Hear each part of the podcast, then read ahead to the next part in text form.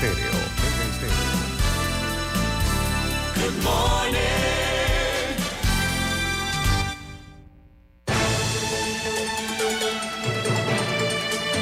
7.30 de la mañana en Panamá. Inicia En Perspectiva. La información y análisis de las noticias locales e internacionales. En Perspectiva. Con Guillermo Antonio Adames, Rubén Darío Murgas y Camila Adames Arias. En Perspectiva. Un análisis para las mentes inteligentes. En Perspectiva por los 107.3 de Omega Estéreo.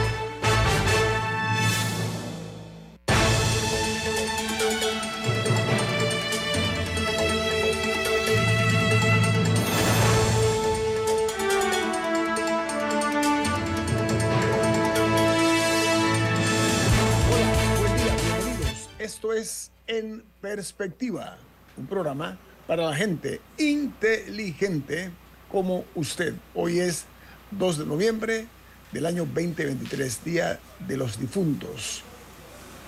Todos los días deben ser Día de los Difuntos, recordar a las personas queridas que se han ido físicamente, no únicamente una fecha del calendario, con todo respeto lo digo.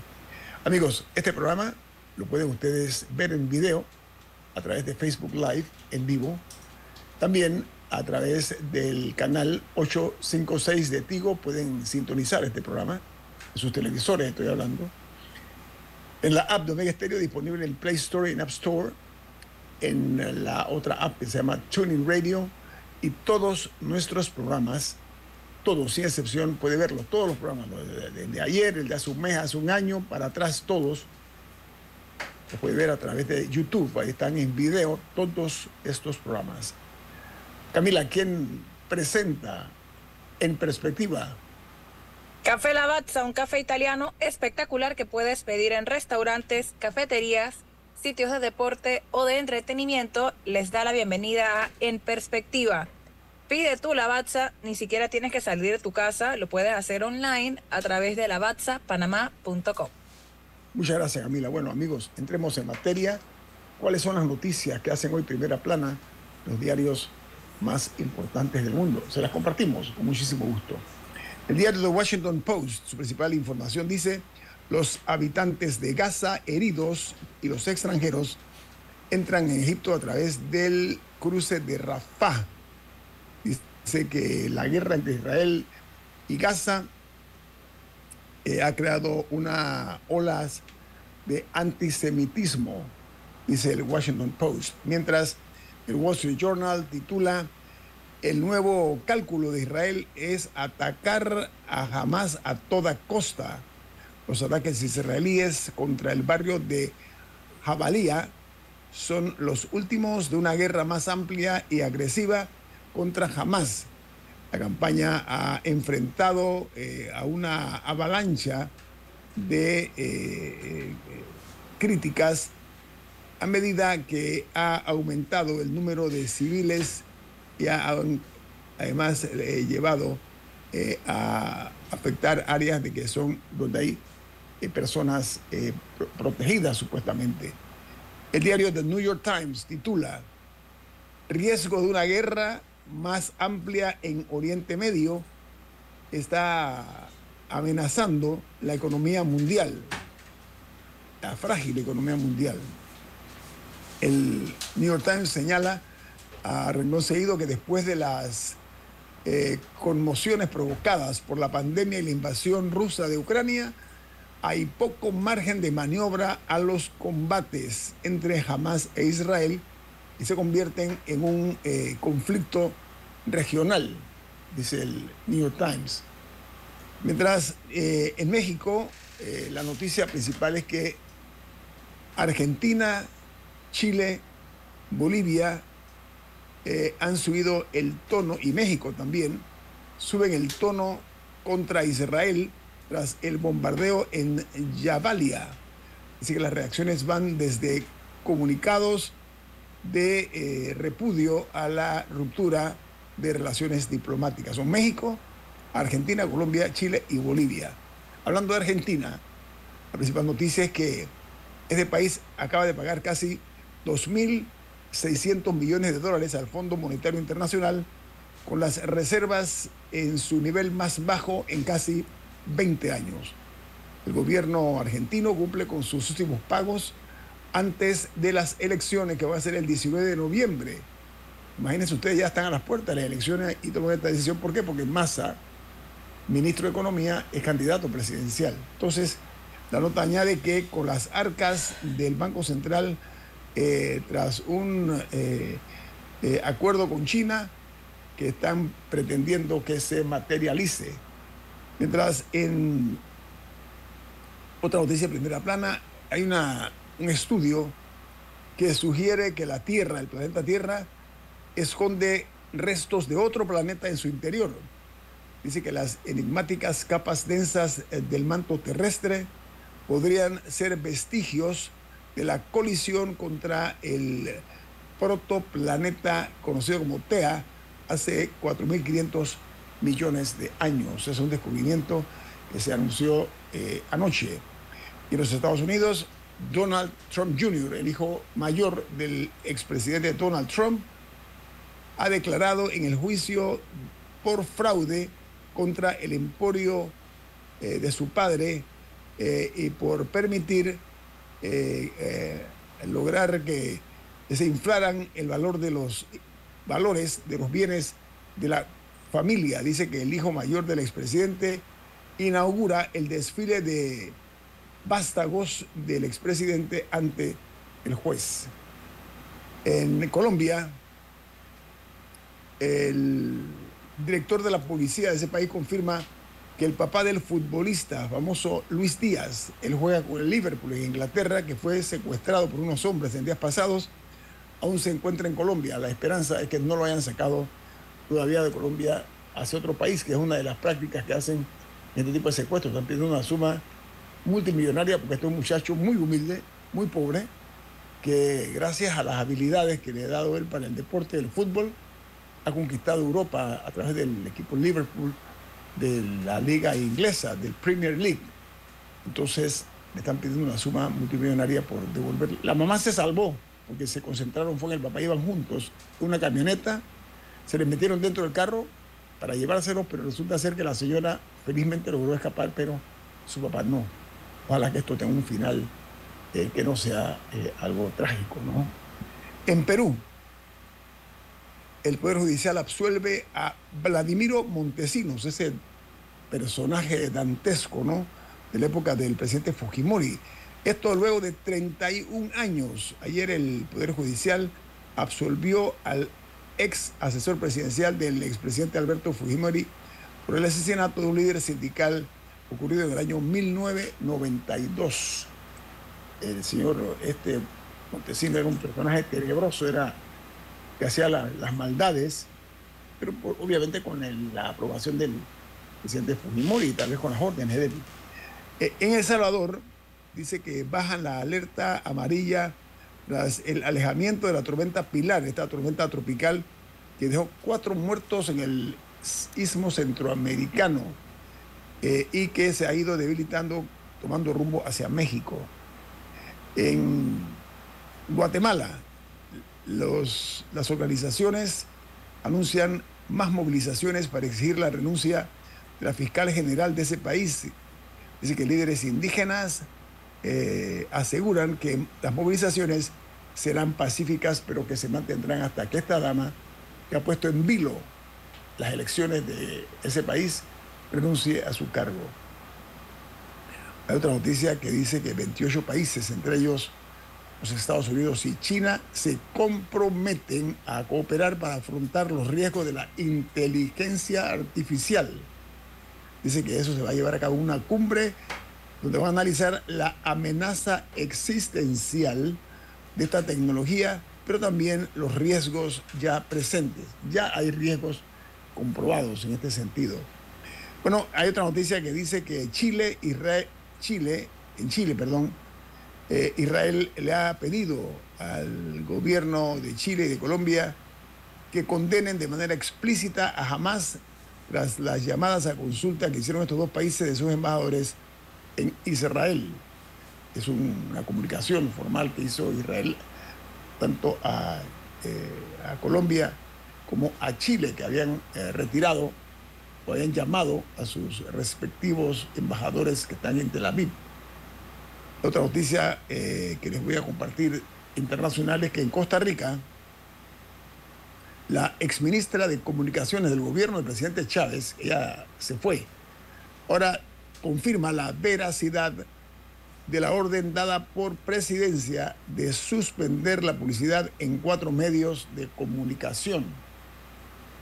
Los medios, en este sentido, que están en la lista negra por parte del gobierno del eh, presidente Chávez, son medios que lo critican muy duramente. La orden dada no se le da publicidad ni a el diario La Nación, al canal 7 de televisión, a una publicación que se llama costarricahoy.com y a un programa radial que dirige una dama en Costa Rica. Este es un hecho histórico en ese país.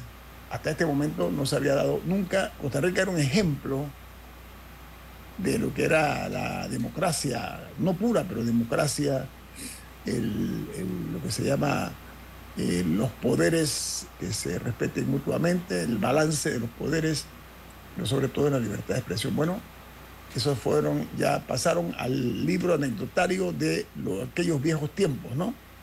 Y cierro con una noticia en Ecuador. Dice que el gobierno del presidente Guillermo Lazo se pronuncia por el bombardeo de Israel al campo de refugiados y consideró necesario un alto al fuego eh, de manera humanitaria y de manera inmediata en la franja de Gaza. Ese es el pronunciamiento que ha hecho el gobierno de Ecuador. Amigos, vamos, no sé si Dalia tiene o Rubén alguna nota internacional. ¿No? Ok, aquí damos eh, punto final y tenemos un invitado, un cuarto bate de la opinión pública en este país. Vamos a compartir con él lo está ocurriendo en esta querida patria por todos nosotros. Viene más. Esto es En Perspectiva, un programa para la gente inteligente como usted. En Perspectiva, por los 107.3 de Omega Estéreo.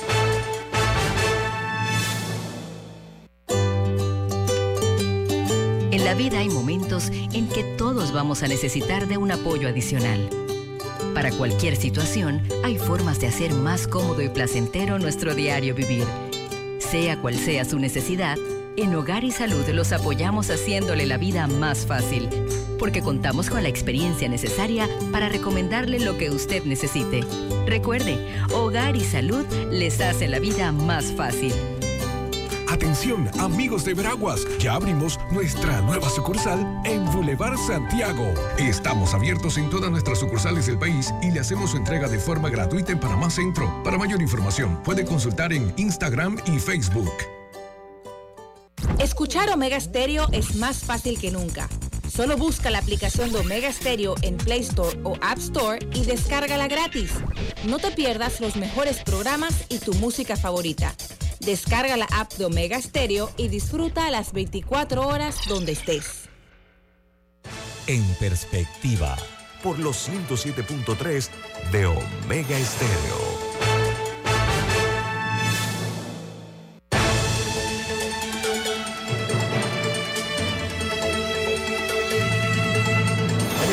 Vamos a entrar al plano nacional. Hoy tenemos el gusto de contar con la participación de un eh, destacado panameño que ha hecho carrera, eh, trabajó durante años para él como eh, miembro, componente del prestigioso Banco Interamericano de Desarrollo, el BID. Además, hoy me sorprende porque le dije, usted es economista, ¿no? Me dice, sí, además soy licenciado en Derecho. Así que tiene también esta, estas dos premisas para el servicio público. Se trata del doctor Francisco Bustamante, que además fue ex subdirector de la Caja de Seguro Social. ¿Cómo está, doctor Bustamante? buenos días, gracias por la invitación, Guillermo. Es un honor para nosotros tenerlo aquí. Dije y reitero, usted es un cuarto bate de la opinión pública, nacido en este programa. Nosotros fuimos los que lo lanzamos al estrellato. Después ya otros medios comenzaron a invitarlo y ahora no tiene tiempo en su agenda para dedicarnos a nosotros, la, que tenemos la paternidad de esa, esa fama. es una broma, doctor Bustamante. Vamos a la parte seria, por supuesto. Claro. Hay una crisis en el país. Eh, una crisis muy grave, muy severa. Yo diría que marca un parteaguas y lo va a hacer con un antes y un después. Lo que estoy viendo y que estoy seguro que todos ustedes ven en este país no son las típicas protestas estas tradicionales de una juventud que ruge con valentía, con decisión, exigiendo la mejora de las condiciones de nuestro país. Ayer vi una marcha, un video, me impactó y muchísimo. Era como una de estas bandas privadas, no, no, no es privada, estas bandas eh, independientes, tocando la marcha a Panamá y la gente que iba ahí, doctor Bustamante, cantándola a mí, de verdad confieso que se me puso la piel de gallo, o de gallo en este caso, no piel de gallo. Lo que quiero eh, aclarar en este sentido es que eh, hay opiniones sobre el tema del contrato entre el Estado panameño y Minera Panamá. Usted, como usted es abogado, además de economista, porque vamos a tocar la parte económica también, y les prometo que lo vamos a hacer de una forma muy puntual, ¿eh? porque hay que verlo desde el punto de vista económico, no únicamente el punto de vista económico de lo que representa el contrato, sino la economía nuestra de este país que está siendo maltratada precisamente por malas decisiones que se han tomado en el caso este del contrato con Minera Panamá. Eh, doctor Bustamante, a ver, ahora voy a hablar con el abogado, no con el economista. Uno de los más prestigiosos eh, abogados que tiene este país, que yo respeto mucho y estoy seguro que la mayor parte de la gente educada e inteligente también lo hacen, es el doctor Carlos Bolívar Pedreschi. Él hizo una advertencia, él es constitucionalista, donde él señaló que los señores diputados dije señores yo, él no dijo los señores, yo digo, yo digo señores diputados que espero que se comporten como señores, eh, no deben aprobar la derogatoria de la ley 406, que es el contrato minero entre el Estado panameño y Minera Panamá. Porque él dice que si la Asamblea Nacional aprueba eh, la ley que deroga este contrato minero, le impedirá a la Corte Suprema de Justicia declarar la inconstitucionalidad en eh, una ley inexistente, una ley que no existe, porque fue derogada previamente eh, y esto favorecería a la mina en perjuicio del Estado panameño. Más claro que esto, doctor Bustamante, no creo que merezca ningún tipo de aclaración de mi parte, pero ¿qué opinión le merece a usted eso que ha dicho el, señor eh, constitucionalista, el abogado Pedreschi, que dice además que en su lugar el país debe esperar a que la Corte Suprema de Justicia se pronuncie y que de la única forma que procede en derecho, que es mucho más ahora que tiene que practicarse esto, porque el, el punto aquí es que manda una señal que ya tenemos que tomar en consideración los efectos que tiene este tipo de, acción tomada, doctor Bustamante, como abogado, ¿usted qué opina? Sí, gracias. Mire, cualquiera de los dos caminos que se pone, sea la derogatoria de la ley, sea la inconstitucionalidad, eso nos pone en otro terreno. ¿Cuál es el terreno? Solamente caben dos, o una renegociación o un arbitraje. Si nosotros vamos a una renegociación o un arbitraje con un fallo de inconstitucionalidad de la ley, si bien es cierto, no es una de las causales que contempla el contrato para su eh, anulación o su extinción, no lo es, sí reviste de autoridad la posición panameña porque cuando se hace la inversión en el proyecto ya existían demandas de inconstitucionalidad sobre dicho contrato. Es decir, había precedentes que indicaba que ya había una tendencia a que eso podía suceder en algún momento. Era un riesgo probable, no definido, pero existía. Entonces, tú, si tú te sentas en un arbitraje con un fallo de constitucionalidad, eso no me garantiza que eso va a definir la decisión del fallo, pero sí me puede dar elementos adicionales para convencer de que ya había una posición de Panamá al respecto y puede ayudar a lograr un arbitraje lo menos oneroso para el país. Esa sería la consecuencia. Si me voy con una derogatoria, Panamá de hecho está violando el contrato. Y esa violación del contrato nos pone en el peor escenario en el caso de un arbitraje. Vayamos a ver una negociación. Si fuéramos a una negociación igual, le da mucho más poder a la parte panameña sentarse con la declaratoria de inconstitucionalidad, que sería la tercera vez que se daría frente a la empresa, y pudiéramos negociar mejores condiciones del contrato. Esos son los dos escenarios que yo veo que podrían darse. Por eso yo veo que desde el punto de vista, aparte de la ilegalidad que incurre el país en aprobar un contrato sin leerlo, a pesar de todas las observaciones, y después derogarlo violando el proceso, además de, aparte de esas ilegalidades, eh, yo siento que nos permitiría poder sentarnos en una posición mucho más holgada en una negociación que nos permitiría llegar a acuerdos. ¿Por qué? Y aquí hablo como economista. No justo no, los, los, problemas internos de un país no necesariamente el derecho internacional te los va a aceptar, a menos que sean parte de acuerdos ya establecidos. Ese es uno. Dos, Panamá tiene tratados de, de, libre comercio y de garantía de las inversiones con los países tenedores de esas, de, de muchas de esas acciones. Entonces eso nos abriría varios frentes en distintos momentos con distintos países a través de los tratados o a través del arbitraje. Por eso un fallo constitucional de anticonstitucionalidad nos da más fuerza desde el punto de vista del derecho internacional que una simple derogatoria se eliminó el contrato porque decidimos hacer. Doctor Bustamante, a ver, eh, hay dos opiniones jurídicas muy pesadas, muy, muy espesas. Me refiero a la del procurador Caraballo, procurador general de la República, donde él dice sin tapujos, él dice que este contrato eh, otorga privilegios a Minera Panamá contra, en contraposición a los artículos que están contenidos en la Constitución, pero que tiene que ver con la adquisición de tierras sin cumplir con los trámites previstos por la ley de contrataciones públicas. Por su parte, el procurador de la administración, que es responsable de cuidar los bienes del Estado, ¿no? del gobierno, no el Estado, no el gobierno. Es un escrito de 42 páginas donde eh, le envía a la procuradora, eh, perdón, a la magistrada López siete infracciones que tiene a la Constitución y entre otras cosas habla la ausencia de bienestar social e interés público, la ausencia de un análisis para calificar de bueno y suficiente el contrato de concesión cuya aplicación y alcance ya fue interpretado por la Corte en la sentencia del 21 de diciembre del año 2017.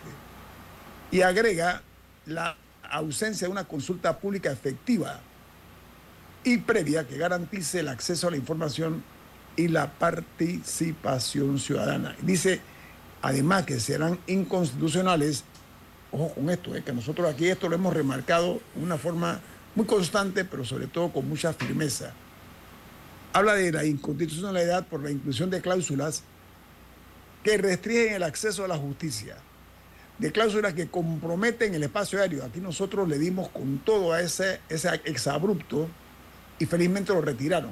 Aquí nosotros fuimos críticos de ese privilegio que estamos dando a estados extranjeros que son los dueños de la empresa eh, First Quantum. Hablamos también aquí algo que también el procurador de la administración, Rigoberto González, habla, y es que las tierras y bienes del Estado y de cláusulas que permiten la apropiación de bienes por parte de estados extranjeros. Ahí también hemos sido severos en nuestro juicio. Eso está claramente establecido en el numeral 5 del artículo 257 de la Constitución, que habla precisamente de que las riquezas del subsuelo panameño, eh, que podrán ser explotadas por empresas estatales o mixtas, ojo, eh, o ser objeto de concesiones o contratos para su explotación según lo establece la ley. Ahora hablo con el abogado, no con el economista, eh, Francisco Bustamante. A ver, doctor, estas posturas, primero que siento que son con una tremenda carga de nacionalismo y de amor a este país, de defender los intereses del país. Esto que están expresando estos dos, estas dos altas autoridades, ¿qué opinión le merece usted como abogado? Mira, eh, definitivamente yo, no puedo menos que decirte que, todas esas opiniones son válidas. Mm. Igual que tú te voy a hablar como panameño. El 14, el 9 de enero del 64 yo tenía 14 años. Yo estuve en esos eventos como institutor.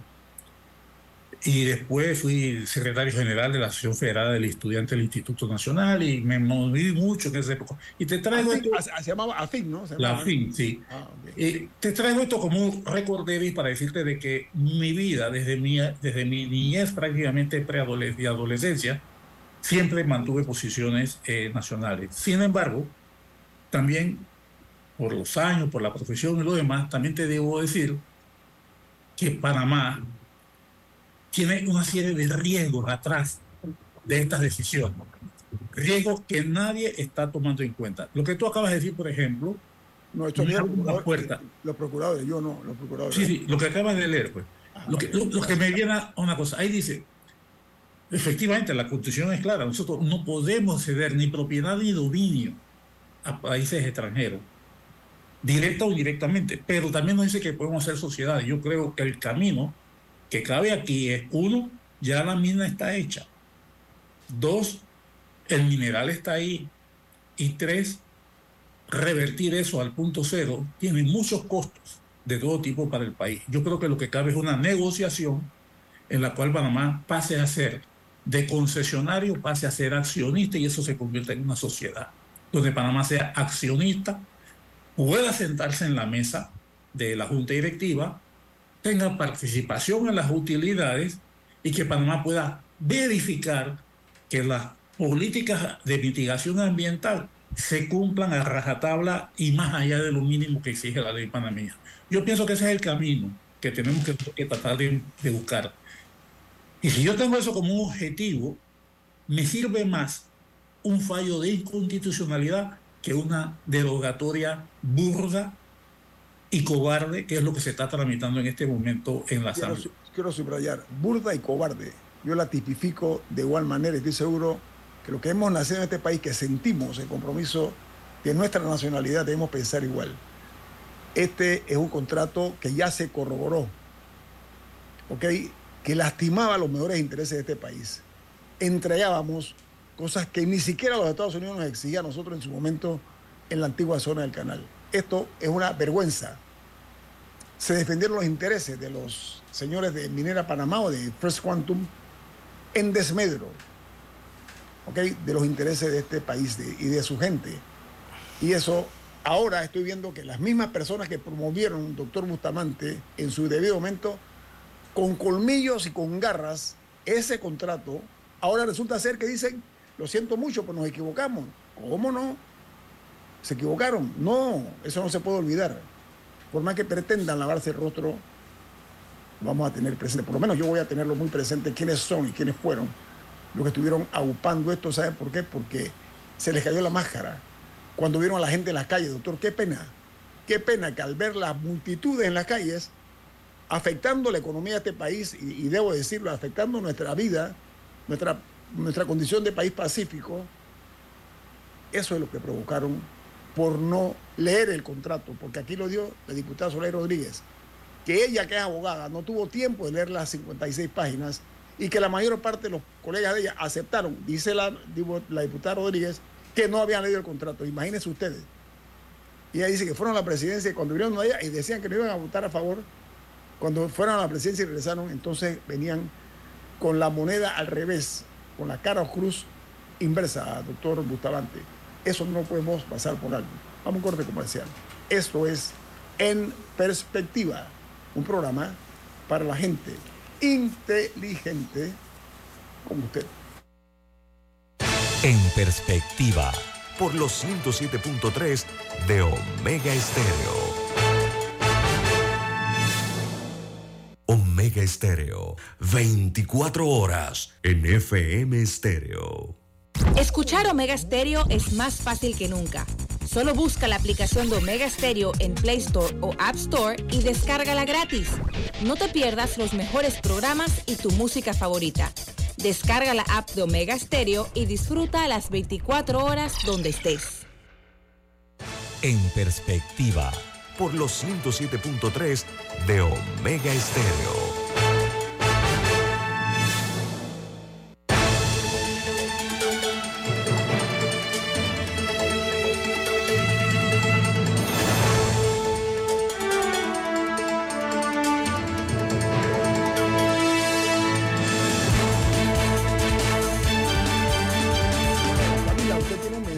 Importantísimo para nuestros oyentes. ¿De qué se trata, por favor?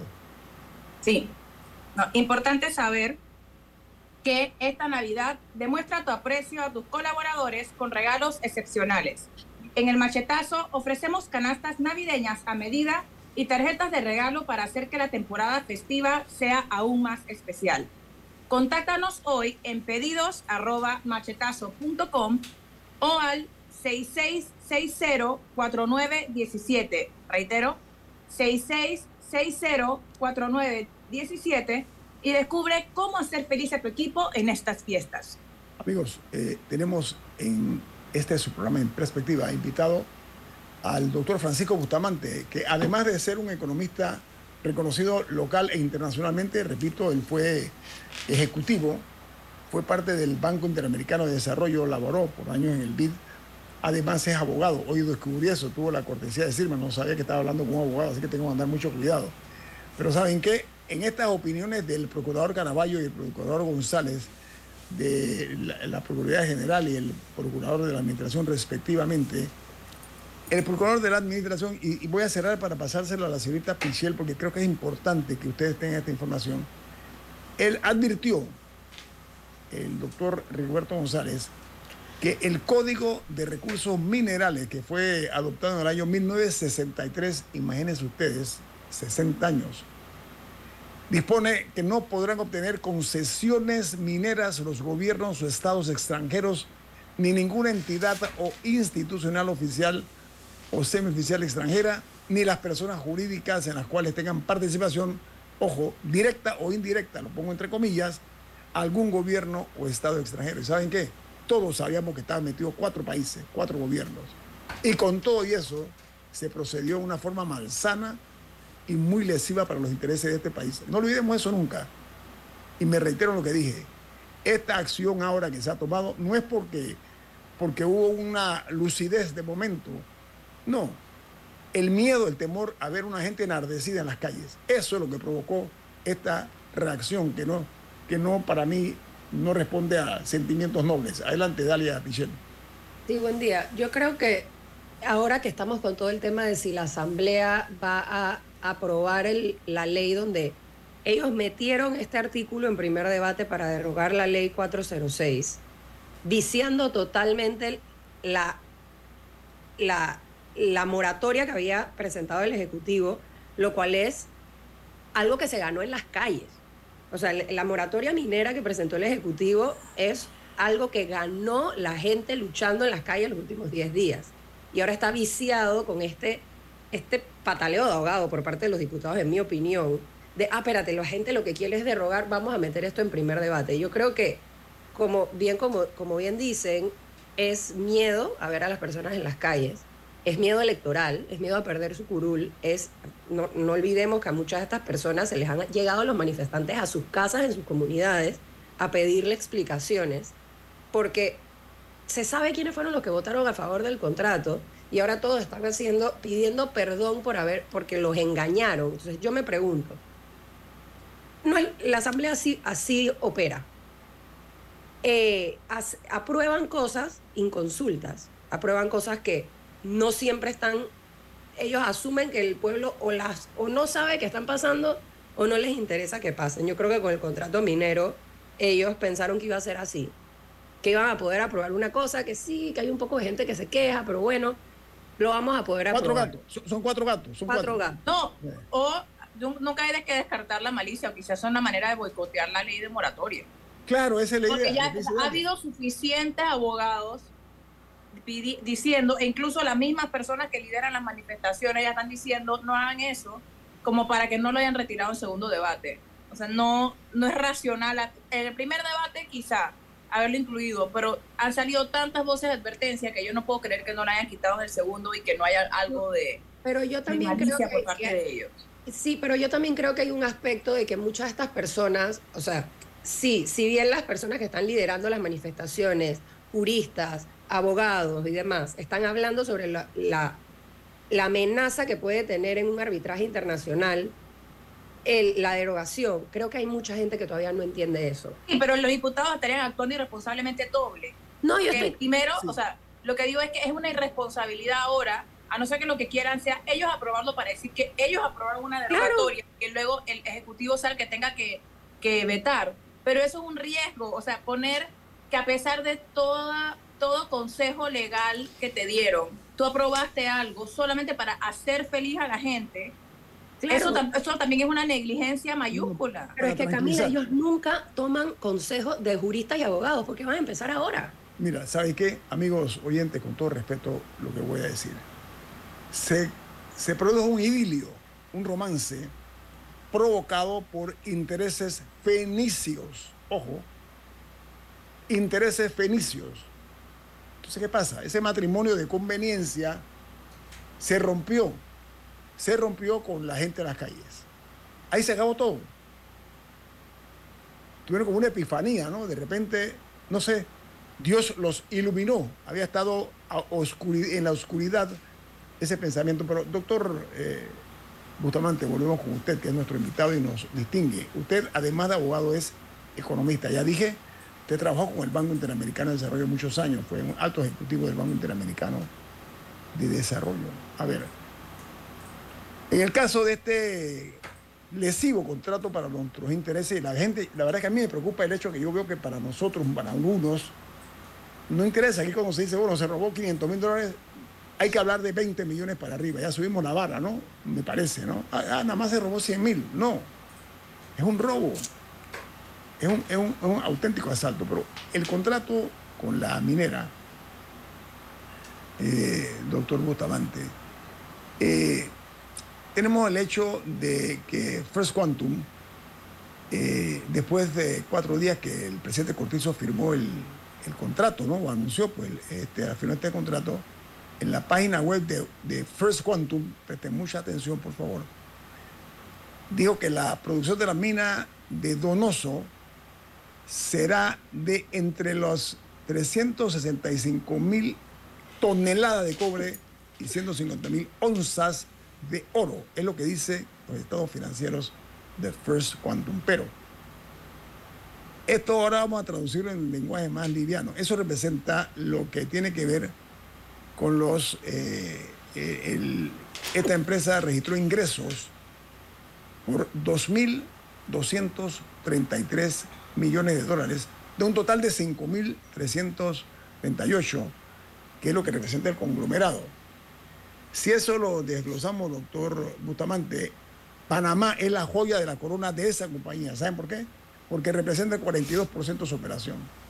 ¿Qué le parece, doctor? ¿Tienen razones ellos para, para luchar y para utilizar lo que sea necesario para mantener la condición, doctor?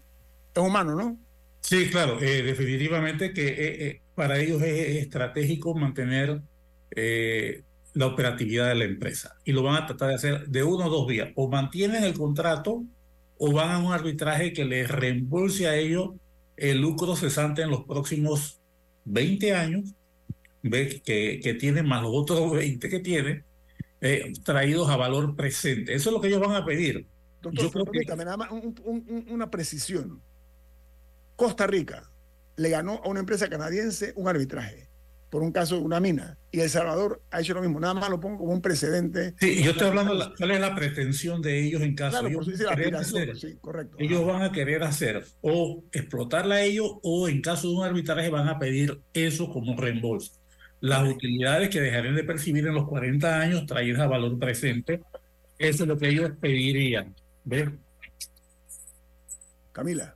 Sí, ahora me gustaría referirme a la situación económica del país, no solamente en este momento, sino lo que se, lo que se avecina. ¿Qué significa este conflicto para Panamá en términos económicos, desde su perspectiva? Sí, es justamente lo que he tratado yo de, de, abordar, porque no estamos pensando. Eh, eh, eh, no hemos estado abordando el problema desde la perspectiva de qué viene después. Y el que viene después es que justamente Panamá va a tener, ya tiene implicaciones directas. La primera implicación que tenemos, que no estamos tomando en cuenta, es que ya tenemos una degradación de la calificación de riesgo de Panamá. Ya la tenemos. Y las causales son bien claras y específicas. Uno, el mal manejo de las finanzas públicas por parte de Panamá. Dos, el deterioro de la situación y tres, que Panamá está recurriendo a ingresos extraordinarios sin entrar en los problemas esenciales que tiene que ver, que es cómo sanear el flujo de su economía para hacerle frente a la deuda. Eso está ahí. Tenemos también el problema del IBM que hay que resolver y el problema tal vez más sentido y distribuido, que las pequeñas, las micro y pequeñas empresas no han podido reactivarse después de la pandemia y hay miles de panameños que no han logrado obtener un empleo. Esa es la realidad que tenemos. Y tenemos un gobierno desesperado que pareciera que lo único que le interesa es obtener ingresos para poder seguir manteniendo un gasto que no tiene sustento en los ingresos que tiene actualmente corriente. Eso es lo que está pasando detrás. Yo siento en la premura del gobierno en aprobar esto, es para justificar y poder tomar dinero para hacerle frente a los gastos y están poniendo más en riesgo no solamente la mina, el grado de inversión, no solamente el grado de inversión, los depósitos del centro bancario. ¿Tú crees que si yo tengo plata en un país que tiene el panorama que tiene Panamá hoy día y se me están venciendo esos depósitos, ¿qué crees tú que voy a hacer como depositante? Me los llevo. Y empezamos a reducir la eficiencia y la, importancia del centro bancario. ¿Qué voy a hacer yo como inversionista, a pesar de que gracias a Dios salimos de Gafi y a los esfuerzos del gobierno que se hicieron adecuadamente, con muchos costos para, para algunos sectores, pero salimos de Gafi? Pero por otro lado tenemos la situación. ¿Quién va a invertir en un país en esas condiciones? Y Panamá es un país que necesita la inversión extranjera porque no tiene ni, ni la cantidad de recursos propios ni los conocimientos para generar los empleos que el país necesita. Entonces, la irresponsabilidad del mismo gobierno en la gestión pública del gasto, la irresponsabilidad de los diputados y el hastío de la población están llevando al país a un problema que va más allá del contrato minero. Entonces yo pienso que tenemos que hacer un acto y reflexionar. En mi opinión, la mina está ahí y debo de reparar. Una mina que ya está a un estado minero. Son dos cosas distintas. Yo creo que sí debemos hacer un alto en el tema de las concesiones mineras y sentarnos bien a ver hasta dónde eso puede o no puede ser una vía para Panamá ver que hay una inversión hecha. Y voy a traer una cosa, una cosa que hizo Evo Morales cuando llegó al poder. Cuando Evo Morales llega al poder, él se encuentra con unas compañías petroleras que explotaban el gas y el petróleo boliviano. Y él le dice, perfecto, yo no voy a anular contratos, yo no las voy a nacionalizar, yo no voy a hacer nada. Pero ¿sabe qué? No sale un metro cúbico de gas ni un barril de petróleo si no me pagas tanto las petroleras patalearon y demás e hizo una diferencia entre lo que era el patrimonio de la nación y lo que era la inversión extranjera. Panamá es el dueño del cobre. La inversión extranjera está ahí. Yo creo que nosotros tenemos decir, ¿sabes qué? Vamos a hacer, vuelvo y repito, una negociación que Panamá tenga acciones, ahí resuelva el problema de que haya empresas extranjeras y convierto eso en una tripartita, una empresa APP, de donde Panamá es accionista, ¿Ve? Limito el, el impacto de la mina al área, elevo las niveles de mitigación de riesgo. ¿ve? Y me tomo el tiempo para mandarle un mensaje a, los jóvenes que están en las calles. Estamos, y la moratoria, estamos en el camino de soluciones para poder sentarnos. Pero eso implica que una cosa, que el gobierno tiene que ponerse serio en las finanzas públicas. El gobierno no puede seguir financiando eh, planillas brujas, ni puede seguir financiando eh, descentralizaciones paralelas, ni puede seguir haciendo el desmadre que ha habido con las finanzas públicas en todo sentido. Y eso le tiene, eso, la gente que está en la calle, decir, creo que estamos en el camino. ¿Y sabes qué significa eso? Que el gabinete tiene que cambiar. El presidente tiene que tomar decisiones si quiere salvar los meses que le quedan. Mover, mover, mover eh, cambio promover cambio en el gabinete. Tiene que hacer cambios y traer figuras frescas. ¿Cómo va Doctor Bustamante, permítame, yo, yo coincido con usted, ¿sabe por qué? Porque en momentos de crisis, los gobernantes más reconocidos del mundo como buenos gobernantes, lo que aprovechan ese tipo de crisis, no tan grande como la que tenemos, es para oxigenar. Así es. Oxigenar el gabinete con mentes frescas, con mentes que no estén intoxicadas ya por todo lo que ha ocurrido, pero sobre todo con mentes brillantes. Aquí la apuesta es tener funcionarios que además de inteligentes sean prácticos en lo que hacen o en lo que no hacen también, porque aquí hay mucho exceso. Doctor Francisco Bustamante, tengo un corte comercial, nos regala unos minutos más, por favor. Por favor. Viene más. Esto es En Perspectiva, un programa para la gente inteligente como usted. En perspectiva, por los 107.3 de Omega Estéreo. Escuchar Omega Stereo es más fácil que nunca. Solo busca la aplicación de Omega Stereo en Play Store o App Store y descárgala gratis. No te pierdas los mejores programas y tu música favorita. Descarga la app de Omega Stereo y disfruta las 24 horas donde estés. En la Casa del Software integramos el pasado y el futuro de su empresa. Somos expertos en hacer que distintos programas y bases de datos se puedan hablar entre sí, consolidando sus sistemas de información. En la Casa del Software integramos el pasado y el futuro hoy. Para más información puede contactarnos al 201-4000 o en nuestro web www.casadelsoftware.com. en perspectiva, por los 107.3 de Omega Estéreo.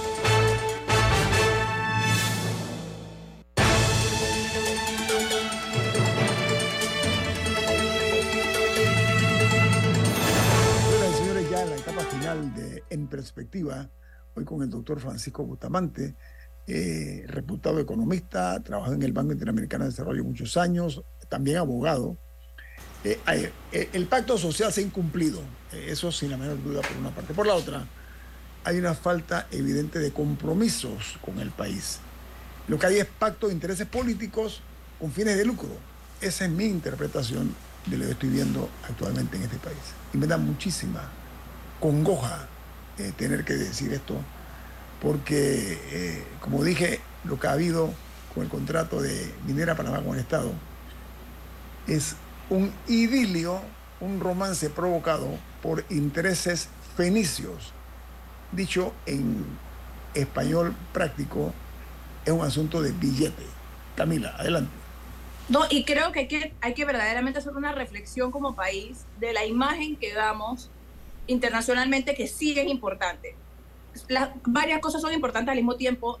Sí es importante el clamor ciudadano, todas esas cosas son importantes, pero separándolo de, la, específicamente el tema con la minera, Panamá no puede quedar como un país que un día opina una cosa, el día siguiente opina otra, sus gobernantes hacen una cosa, el día siguiente piden perdón, el Ejecutivo hace cosas sin sentido, porque para trasladarlo a una situación eh, más cotidiana, para, hacer una, un- para dar un ejemplo, si uno tiene que contratar a alguien para que le haga un trabajo de algo, uno contrata a una persona seria que siempre cumple, que llega, que llega a tiempo y que lo que está en el contrato, lo que establecen es lo que hace, o al que ah, no, hoy no llega porque se peleó con no sé quién y el día siguiente llega tarde y luego- no, uno se da por las personas serias. Entonces, como decía el doctor Bustamante, la inversión extranjera es importante para, para, para Panamá, es una fuente de muchísimos empleos y parte importante de nuestra economía y siento que por las irresponsabilidades de nuestros gobernantes, que parece que ni siquiera leen lo que firman, eso también está afectando nuestras, nuestra perspectiva a futuro, o sea, nuestras posibilidades de a futuro tratar de traer inversionistas a Panamá. O sea, esto es un problema más grande que la minera, es más grande que, que el conflicto que está pasando. Estamos quedando mal internacionalmente. Pero doctor Bustamante, No sé Camila es doctor cierto, tan cierto, y se la voy a Eso es pasar. parte del costo Sí, de este doctor, conflicto. Lo que dice Camila es tan cierto, y, y vuelvo a repetir, digo cosas muy puntuales, yo no estoy especulando. Mire la cantidad de empresas transnacionales que se han ido a Costa Rica, grandes empresas, ¿ok? Cuando Panamá tiene, y no lo digo como panameño, aquí no hay nada de, nacionalismo excesivo o chauvinismo. Panamá tiene todas las condiciones para que las grandes empresas, las grandes marcas, vengan aquí aprovechando la privilegiada condición que nos ha regalado la madre natura, pero además las facilidades que tenemos como un centro logístico. Adelante, doctor Bustamante, la respuesta para Camila y después Dalia. Yo creo que Camila ha resumido muy, muy, muy elocuentemente la situación. Ya el problema va más allá de la minera. Yo tuve una entrevista ayer con una radio nacional de Colombia y me hicieron la misma pregunta dije, es que el problema ya, ya traspasó, ya no es el contrato minero, ahora es el país, la gestión del país y cómo vamos a hacer frente a futuro. Doctor, la gobernanza, doctor, la gobernanza y la gobernabilidad, que son distintas. Exactamente, tenemos un problema de gobernanza débil y una gobernabilidad que se está perdiendo, entendida como el respeto y el acatamiento de los gobernados de las acciones del gobierno. La gobernanza es el arte de gobernar, perdone que lo diga, doctor Bustamante, para ponerlo en perspectiva. Adelante. Sí, y eso nos está llevando a crisis mayores donde realmente va a llegar un momento en que puede perderse la paz. Hasta ahora los muchachos han sido sumamente maduros en sus protestas, sumamente consistentes y sumamente respetuosos de la ley. Pero donde el gobierno empieza a perder los estribos o el cansancio empieza a afectar a los mismos... Siente, que los engañan también. Sí, eh, puede, puede, provocar un estallido más grave y entonces sí cualquier cosa puede suceder. Yo, yo, le, yo realmente insto al gobierno de que analice bien lo que está haciendo, que el gobierno se oxigene, pero que escuche para salir de la crisis, no para mantener las aspiraciones que, que tiene. El problema es que el gobierno tiene una, una agenda que cada día se ve más divorciada de la, de la opinión pública. Se está alejando de su país, de su pueblo. El, país, el gobierno está dejando de entender a su país y a, y a su población. Y ahí es donde viene la, la, cantidad de errores que comete y está desoyendo los consejos de cantidad de personas, de todos los sectores que le están diciendo, corrija el paso. Doctor Bustamante, me algo y se lo voy a decir al, al aire, ¿no? Eh, yo creo que llegó el momento de reescribir el libreto que había creado hace cuatro años el gobierno. ¿Por qué razón? Porque esto cambió y lo que hay que evitar es lo que se llama la ira de la sociedad. Eh, señorita Pichel, adelante.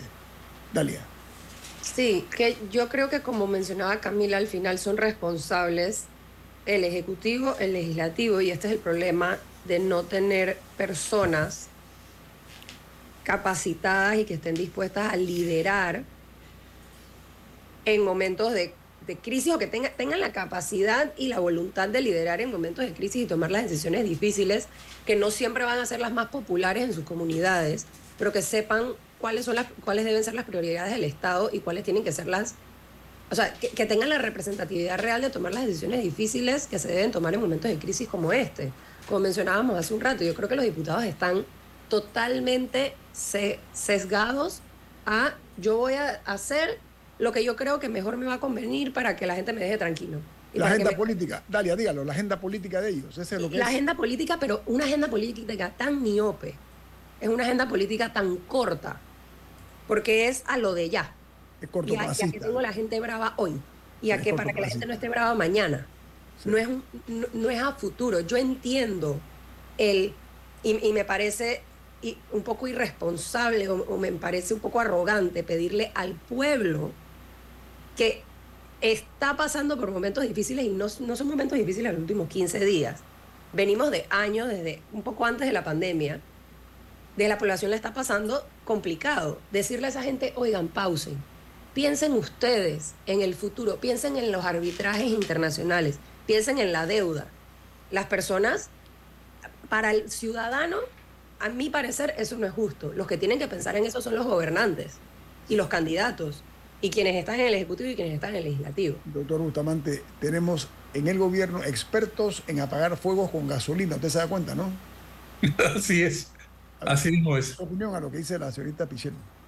yo creo que igual, es de eh, tanto Camila como, como Dalia, eh, jóvenes, jóvenes mujeres de este país, miembros de una generación que está avanzando con paso firme hacia el futuro, ambas están demostrando una madurez que nuestra clase política carece. Es entender lo que es la crisis social, diferenciarla de lo que es la crisis política e inclusive vislumbrar las implicaciones económicas y sociales a futuro. Esa visión no la veo dentro de nuestro gobernante. Me parece tan, tan ridícula y tan falta de seriedad cuando el presidente uno dice, es que heredamos un problema de 26 años, no es culpa nuestra. No, no, nadie le está diciendo que es culpa suya. Le está diciendo, usted es el gobernante, le ha tocado, resuélvalo. Entonces, eh, escudarse bajo que es un problema viejo, entonces, ¿para qué quisiste ser gobernante? ¿Para tener tus propios problemas? Doctor yo quisiera, y lo digo con mucho sentimiento patriótico. Yo quisiera que pusieran en pausa, hicieran un alto los que hoy día son gobierno y que en un momento, dentro del descrédito que lo está ahora mismo ensuciando, lo está realmente eh, poniendo en una situación crítica, que se preocupen cómo van a ser recordados por la ciudadanía. Lo propio sería que los recordáramos con gratitud porque han hecho un buen gobierno. No sé si estoy tomando eh, eso que suena como romántico, pero a mi juicio hay responsabilidades que uno tiene que cumplir pensando en su familia y en su apellido. Camila, dos minutos. sí, algo importante que la verdad no hemos hablado, que es otra, otro elemento, es la crisis económica causada eh, como derivado de la crisis social.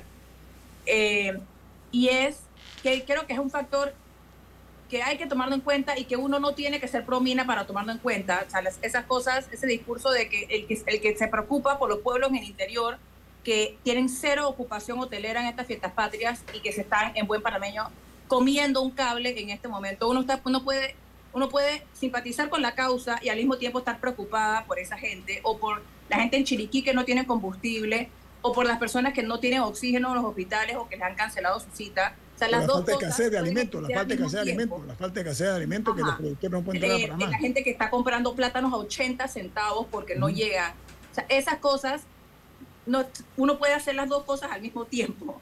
Eh, y sí me parece importante, se necesita un corredor humanitario para que pase combustible. La gente de Darien, ayer ENSA mandó un comunicado que no tenían electricidad porque no pueden llegar los camiones con el combustible para las plantas eléctricas. que Darien debería poder tener una, un sistema de electricidad más robusto porque no le pasara esto, sí. Pero me parece importante siendo hoy jueves, creo que ya décimo día de protesta, no sé cuántos van, un décimo, o un décimo, no recuerdo. Hoy tenemos que ir, la protesta puede seguir, pero al mismo tiempo permitir que la gente tenga combustible, medicinas y comida. Las dos cosas pueden existir al mismo tiempo. Viene Álvaro Alvarado, viene Álvaro Alvarado con su programa Sin Rodeos. Al doctor Francisco Bustamante, muchas gracias por acompañarnos. Ha sido usted muy amable, doctor. Buenos aportes. Gracias por la invitación. llamado, mi llamado es para los malquerientes y para los defensores también de la, de la mina. ¿Saben qué? Hagamos un alto mañana, en el Día de la Patria. Pensemos en el país y su gente. ¿Quién despide en perspectiva, Camila? Café Lavazza, un café para gente inteligente y con buen gusto que puedes pedir en restaurantes, cafeterías, sitios de deporte o de entretenimiento. Despide en perspectiva. Pide tu Lavazza, lo puedes hacer online desde la comodidad de tu casa a través de lavazzapanamá.com. Nos vamos. Gracias. Chao. Ha finalizado En Perspectiva. Un análisis para las mentes inteligentes. Por los 107.3 de Omega Estéreo.